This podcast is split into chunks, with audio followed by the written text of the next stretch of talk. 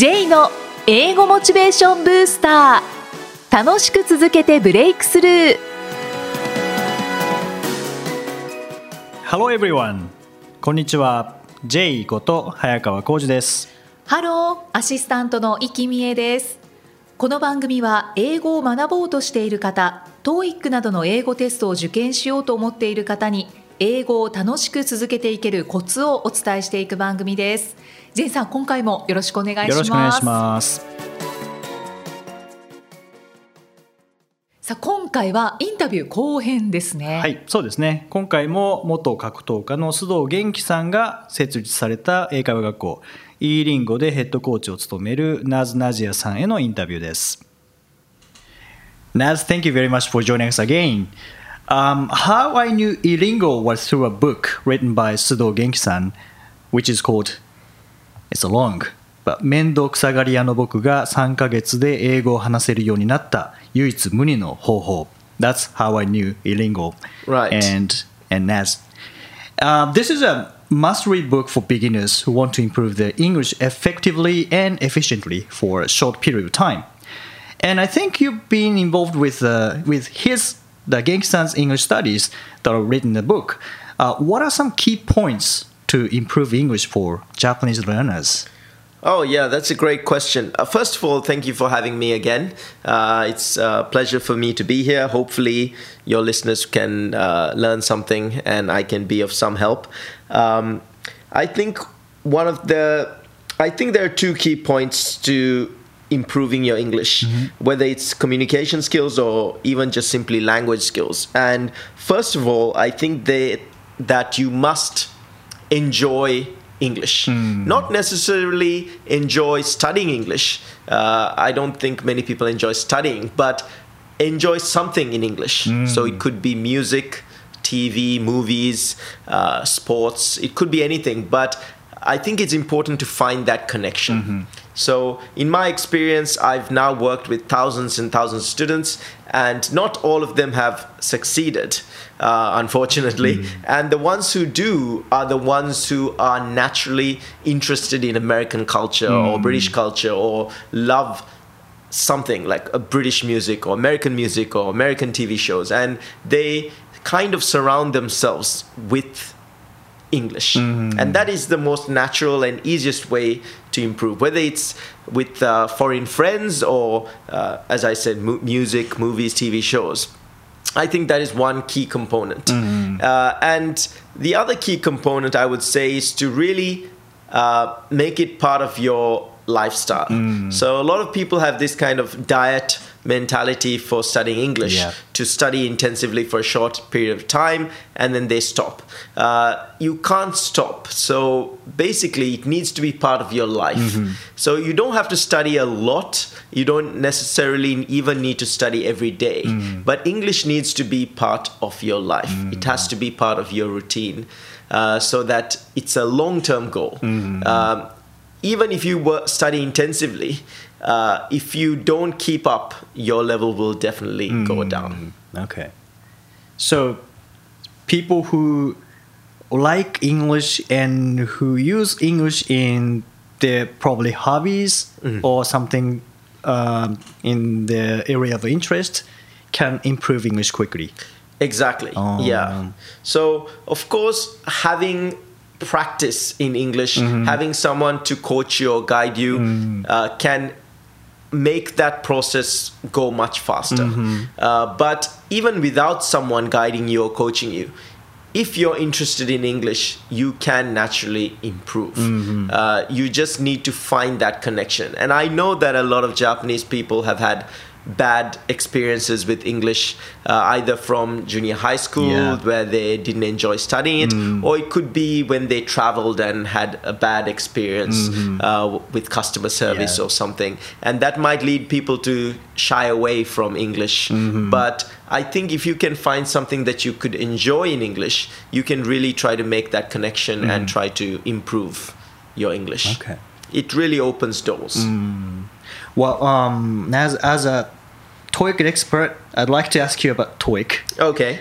Do you think studying TOEIC itself will improve communication skills in English? So communication skills, um, I'm not sure. So I think TOEIC, uh, personally, I've not been a fan of TOEIC, but I think TOEIC.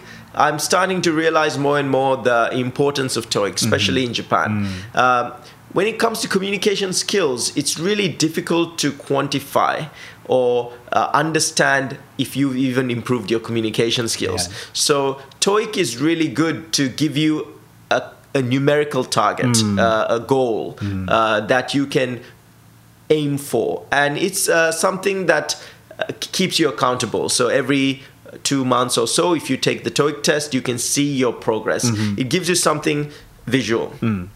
I think you can extract emails and uh, from the content of TOEIC, you can extract phrases and vocabulary that you can use for communication skills. Uh, but I think TOEIC is mainly good for building that vocabulary base and helping you improve your language skills. Uh, so, of course, if your language skills are at zero, it's really difficult to communicate. Yeah. So you need those language skills. Uh, but I think uh, when it comes to communication, uh, fluency is more important than accuracy. So I think yes, TOEIC is important, but I would also recommend people to try to speak as much as possible uh, because uh, TOEIC doesn't have that speaking element. Right. Yeah. Well, well, I think we, if we can use phrase and expression that appear in TOEIC, then we can get our message across. But it doesn't mean we can communicate well enough in a business situation in a real sense. And we need business skills. And that's your expertise. And I'd like to learn it from you. And your students have been learning English and become great English communicators, but they need TOEIC. Some of them probably need TOEIC scores required by their companies, and that's my expertise. So uh, we have decided to incorporate our skills into one new program. Uh, the information is already on the internet, but could you explain what the program is about? Right, yeah, exactly. So, uh, together uh, we came up with this idea of the Global uh, Development uh, Series seminar. And I feel like uh, it's becoming more and more important these days for business people to be a global businessman and not just uh, have expertise in a local or even a small specific area or region. So, the idea of the Global Development Series seminar is to help Japanese, specifically business people, achieve a certain level of TOEIC score that allows them to get promoted or work abroad, and at the same time, uh, equip them with the necessary um, cultural knowledge and communication skills that will help them with doing presentations or uh, negotiations and so on. Hmm. So I really want to create kind of a community. Mm-hmm. In the future, I'm seeing this as kind of a community of global business people who can, you know, help each other mm-hmm. and really take Japan to another level when it comes to dealing, uh, business dealings. Uh, what kind of people do you want to come to our seminar? Right, yeah. So, um, of course, they need a basic understanding of English. So, I think we were saying 500 uh, on TOEIC at Yeah. least for the listening side, because I will be speaking in English. Um, but I think it's someone who really wants to take their career to the next level. Uh, I think uh, Japanese people have traditionally stayed loyal to one company and stayed at the same company for a long time and progressed within. But uh, even my clients now, I'm helping a lot of my clients change jobs. I'm helping them with interviews, uh, helping them with their resumes, and helping them advance their career. And that's something that people in the West have been doing for a long time. And uh, for example, in the UK, people change jobs every two to three years. Mm, every two to three years. Yes, because because that's the fastest way to learn and experience as much as possible uh, from different companies, and also it's the fastest way to increase your salary. I see. Because waiting for that internal promotion takes longer than applying to a different company and mm. then asking for a higher salary. Mm. So that's a common practice in the West. And as more and more foreigners come into Japan and more and more foreign companies open up in Japan, I mm. think it will become more commonplace in Japan as well. Mm-hmm. And when this happens, and it's already starting to happen, mm-hmm. I think it's really important for Japanese people to be prepared. Oh. And what I want is for people who want change, who want to improve their lives, who want a challenge, because um, I think that is important. I want to help people who are motivated, because at the end of the day, um, the reason I'm doing this is because it's rewarding for me as well. So when I see people improve, I feel good as well. And I think you have the same Yeah. uh, feeling there. It's a very rewarding job. So if people are not so interested or don't really have the motivation to improve, of course, um, that's not very fun for us. so yeah, hopefully we'll see a lot of motivated people who are uh, willing to change and willing to challenge themselves. Okay. Well, if uh, you are interested in our seminars, please join us. It's on May 19th from Right. 10 to 3. That's and, right. And after 3 o'clock, we have 30 minute chatting time, Q&A, and having re- refreshments. Right. Okay. Exactly. So hopefully I'll get to meet some of you there mm-hmm. uh, on Sunday, the mm-hmm. 19th Okay. of May. Okay. Now I- I'm sure a lot of people get inter- interested in Elingo, and how can we check your school information? All right. So uh, yeah, my website is uh, www.elingo. Uh, that's E L I N G O dot JP. And uh, yeah, the basic information is there. And if you're uh, interested in coaching, uh, you can book a free trial lesson, and we can take it from there. They can do a free trial lesson too. Exactly. Ah, yeah. That's good. Okay. Now, lastly, uh, could you give a message to people who want to use English in business? Okay, so as I kind of mentioned a little bit earlier, um, I think to one thing that uh, a lot of people don't realize when it comes to English in business is that when it comes to English language, English in business and English in daily communication is not so different. Uh, unlike in Japan, where you know business Japanese uh, and kind of daily communication Japanese quite different. Yeah. So I often get my students ask me a lot, oh, is this formal, is this casual? And of course, there's formal and casual, but more than formal or casual, it's about the relationship. It's about politeness, uh, friendliness. So there's a kind of different aspect when it comes to English and business. So what I would say is don't focus too much on uh, formal versus casual.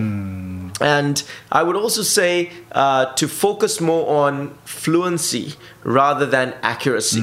Uh, what I mean by that is um a lot of Japanese people don't want to make mistakes. Right. They want to say everything perfectly. And that is accuracy. Accuracy is about how correct or accurate your sentence is. Uh, but trying to speak perfectly just means you will be taking a long time to make that perfect sentence in your head. And that's not very good for communication. Uh, fluency, on the other hand, just means getting your message across.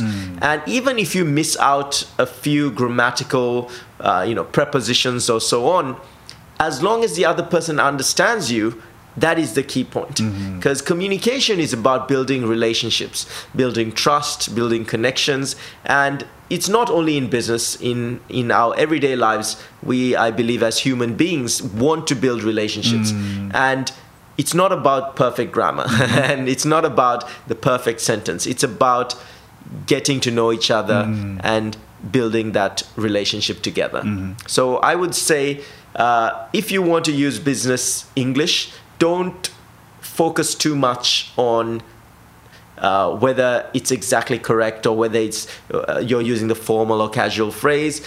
Start by just expressing yourself and try to learn what are the best ways to build relationship. And that's the communication aspect. How to use language effectively to make someone like you or to make uh, that good relationship with someone. Okay. Well, I really learned a lot from from your interviews. Uh, well, thank you very much for sharing your information, ideas, and your experience. Um, I'm sure listeners learn a lot and got interested in, in um, like how to study, of course, how to study English, and as well as how important the communication is. Well, Nats, thank you very much. Thank you very much for having me, and I hopefully will see some of you at our seminar on the 19th. Thank you. 英語で名言。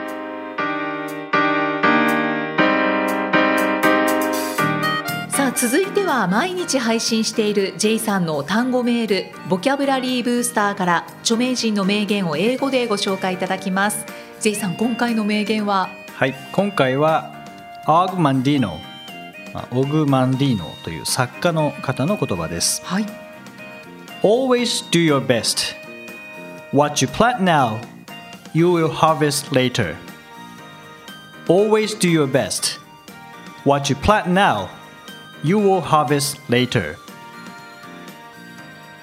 はいえーっとベストを尽くせって言ってますか？はい、そうですね。ベストを尽くそう。はいえーいつもベストを尽くそう。今植えたものは後で収穫できる。うーんそうですねこれは思い当たる節は J さんありますか、すぐ収穫したいんですけどね。うん、そうなんですよね。こうすぐ行動したらもうすぐ結果っていうはい。のが欲しいんですけどね、はい。なかなかやっぱりこう英語学習もそうですし何かこうん。う上達させるっていうものに関しては今やったことですぐ収穫できるか結果が出るかっていうとやっぱ違いますよね。そうですね。もう英語はまさしくそうじゃないですかね。そうですね。もう種をまいてそして水をあげてうん光合成してはい。でやっと成長してくるっていうなかなかこう土から出てくるまでが時間かかりますからね。そうですうねん。でも今植えないと収穫できないのでうんそして継続しなきゃいけないっていうところですね。ここにこうなんですかね耐えるじゃないですけどその芽が出るまでをの成長を感じられるかどうかっていうその仕組みが大事ですよね。仕組みはい、はいで英語ってじゃあ今日単語10個覚えたら明日ペラペラ喋れるかっていうと、まあ、そんなことはないので。うんでそのじゃあ10個覚えられたっていうことに対しての喜びを感じられるかどうかとかあそこにこう達成感があるかどうかっていうその仕組みを作れるかどうかだと思うんですねー。うんでその一つはおそらく記録をすることだと思うんですよね。はい。うん、とか、えー理解度をパーセントで書いていくとか、まあ、何でもいいと思うんですけども後で振り返ってまあこれだけやってきたからねって思えることってやっぱ大事だと思うんですよね。うん。記録をするっていいですね。そうですね。でレコーディングダイエットとかもありますけどね、あれは記録をし続けてるから達成感が、まあ、あるというかうん。変化が見えるわけですからね、うん。実際にじゃあ実感があるかというとやっぱりそんなにはないと思うので、そうですうん。ね、でこうモチベーションが上がらない時なんかにそのノートを振り返ったりすると、はい。それがモチベーションの起爆剤になったりそうなんですよね。しますよね。そうなんですね。だから時間でもいいですし正解数だとあんまりモチベーション上がらないかもしれないですけども、うんやっぱり時間どのぐらい時間を費やしてきたかとかどのぐらいの単語を書いてきたかとかっていうそういう、まあ、数を記録していくっていうのは一ついいかもしれないですよね。うんそうですね、はでベストを尽くし続ける、そうですね、うん。うん、で今植えたものは、まあ、必ず本当に後で収穫できますからね。うん収穫できるって思えば、ね、必ず収穫できるんだって思えば、はいね、なんかやれそうですね。そうですね。あと何が収穫できるかっていうのはイメージしておかないとダメですけどね。何かの種まいたら何かできるだろうだったらはい。何ができるかわからないですからね。本当に欲しいものかどうかもわからないので、はいはい。本当に欲しいものは一体何なのかっていうのをイメージし何を収穫したいかっていうのをイメージしながら学習するとやっぱりそこに近づきやすくなりますよね。うん。あこの植物に例えるとすごくわかりやすいですね。そうですね。やっぱり育てていくっていうスキルとか知識っていうのも育てていくようなものですもんね。そうですね。そういう意味では植物と似てるところはあるのかもしれないですね。J's Topics さあこのコーナーでは J さんにまつわるあれこれをお話しいただきます。J さん今回のトピックスは何でしょうか？今回は5月なのではい。5月病対策、ああ対策されてますか？うん、対策そうですね。僕はあのーゴールデンウィーク嫌いなので 前にもなんかそうですね。お伝えしたかもしれないですけど。聞いた気がしますね。いやなんでこの時期なのっていうのが。まああの今年は10連休ですから。はい。皆さんどうどうですかね？大丈夫ですかね？もう社会復帰されてますかね？ね今日5月8日だから、そうですね。昨日ぐらいからですもんねはい、10連休はあの10連休じゃない方がいいっていうアンケート、はい。事前に取られていたものはあの40%ぐらいはい。がゴールデンウィークその10連休もなくていいってうん。言ってたみたいですね。そうでしょうね。そうでしょうねって思います。ね。はい、いや仮に10連休じゃなくていつものゴールデンウィークだったとしてもなぜこの時期なのかっていうのは、うん。本当に僕は毎年毎年思ってるんですけどはい、だって4月に新年度スタートしてで4月末でようやく慣れた頃ですよね。はい、ようやく慣れた頃でまあもちろん疲れも溜まってきているので休みたいってなると思うんですけど、うんうん。あんなに休まなくても いいと思うんですよね。うん、そうですね。でなんかまた戻るの嫌になるじゃないですか、はいあんなに休んじゃうと。はい、で5月病ですよね。はい、でさらにこのゴールデンウィーク明けてから次の休みっていうのは夏休みなんですよね。そうなんですよね。ここが問題かなと思って。うん、長いですよね。次の休みまで。そう。でそこまでに梅雨に入ってしまうので、うん。またジメジメしていてこうモヤモヤ感がはい。もう天気もモヤモヤしてますし、はい。心もモヤモヤしちゃいますよね、うんうん。そこに梅雨休みが欲しいんですよね。5月はいらず、はい。6月にはい。ずらしてくれと、そうです。令和のゴールデンウィークは6月でどうですかね、どうでしょうかね。いやであのーじゃあそもそも多分5月病っていうのは日本にしかない病気なんだろう、まあ、病気というかはいはい。言葉なんだろうと、うん。まあゴールデンウィークのせいですからね。5月病っていうのがあるのは。うんうん。そうですよね、じゃあ他の国どうなんだろうなと思って調べたら似たようなものあるんですね、ああそうですか、はい。韓国は3月にあるらしいんですねでそれは理由は韓国って3月に新年度に切り替わるので、はい。えーそこで環境が変わることでやっぱりその適応するのに時間かかりますよね、うんうん。まあ、そこで5月病みたいな3月病みたいなのが多いっていうのもありましたしあとアメリカでは1月に似たようなことが起こるって、ほうやっぱりあるんですね。はい、じゃあなんで1月なのかなって思ったんですよね、はい。そしたら12月ってクリスマス休暇がありますよね。はい。はい。でクリスマス休暇があってそこで思いっきり楽しんだ後に1月からまた仕事をスタートっていうのであああの時は楽しかったなみたいな感じでこうやっぱり切り替えに時間がかかるっていう。うーん。へえまあそれはもう仕方ないことですかね。まあ仕方ないんでしょうねうんだから仮に5月のゴールデンウィークを6月に移したところではい結局また6月病が起こってしまうのかなという気はしますけどね。そうなんですかうね。んだったら5月病はもうあるものとしてはい。そのなんかモヤモヤしてなかなかモチベーションが上がらない時にどうするかって考えたらいいかもしれないですね。ああ、モチベーションが上がらないときにどうするか。はい、5月病はもうしょうがないはい。人間だからしょうがないはい。じゃあ5月病でモチベーションが下がってしまったやる気もなかなか出ない時にどうしたらいいのかっていうのを考えるといいかもしれないですよね。うんうん。そうですね。うん、なんか根本的なところから。そうですね、はい、予防が難しいのであれば発症した後どうするかですよねはいはいもちろんそれは薬とかに頼らずにですよ、はい。はうーん。い、これはでも人それぞれやることは多分違うのでそうですうんね。映画見るっていう方もいると思いますしなんかキャンプに行くとか、うんそういうことでもいいですし逆に何か楽しめる仕事に集中するとかはいっ。ていうのでもいいかもしれないですよね。そうですね。はい、楽しむっていうのがちょっとポイントかもしれないですね。かもしれないですね。うんうんはい。ということで。もやもやが残りましたねなん5か月になると5月病対策をはい。訴えたい訴えたい。J さんでした、はい。第104回お送りしてまいりました。J さん先月4月に、はい。えー教材を出版されたんですよね。あそうですね、えー、五研という出版社から TOEIC L&R テストよくわかる総合対策と解き方。うん。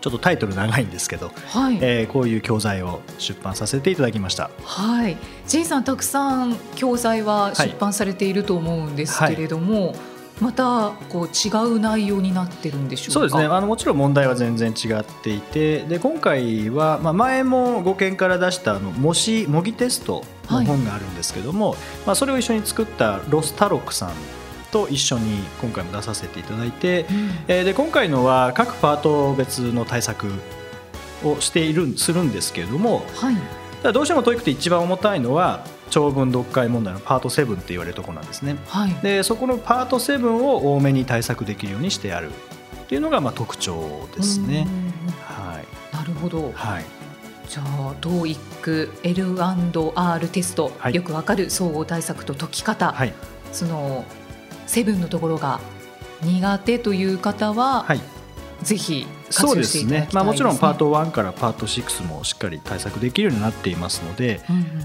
あこれ5月病対策にこれ TOEIC 対策やるっていうのいいかもしれないですね、ああいいですね。はい、集中して英語力も伸びるし TOEIC のスコアも伸びるしうん、モチベーションも上がるし。はい。5月病も治るっていう。はい。ただちょっと名言のことが気になりますけど。すぐには結果は出ないけどまあ、はい。でも必ず収穫できますからね、そうですね。はい、はいそうです。ベストを尽くして、はい。はい、取り入れてみてください。さあこの番組ではご質問ご感想を随時お待ちしていますメッセージは J さんのアメブロ英語モチベーションブースターの中のポッドキャスト下にお問い合わせフォームがありますのでお気軽にお送りくださいまた J さんのツイッターの方にえーメッセージご感想ご質問送っていただいても大丈夫ですそれでは J さん Okay, thank you for listening. See you next week. Bye bye. イ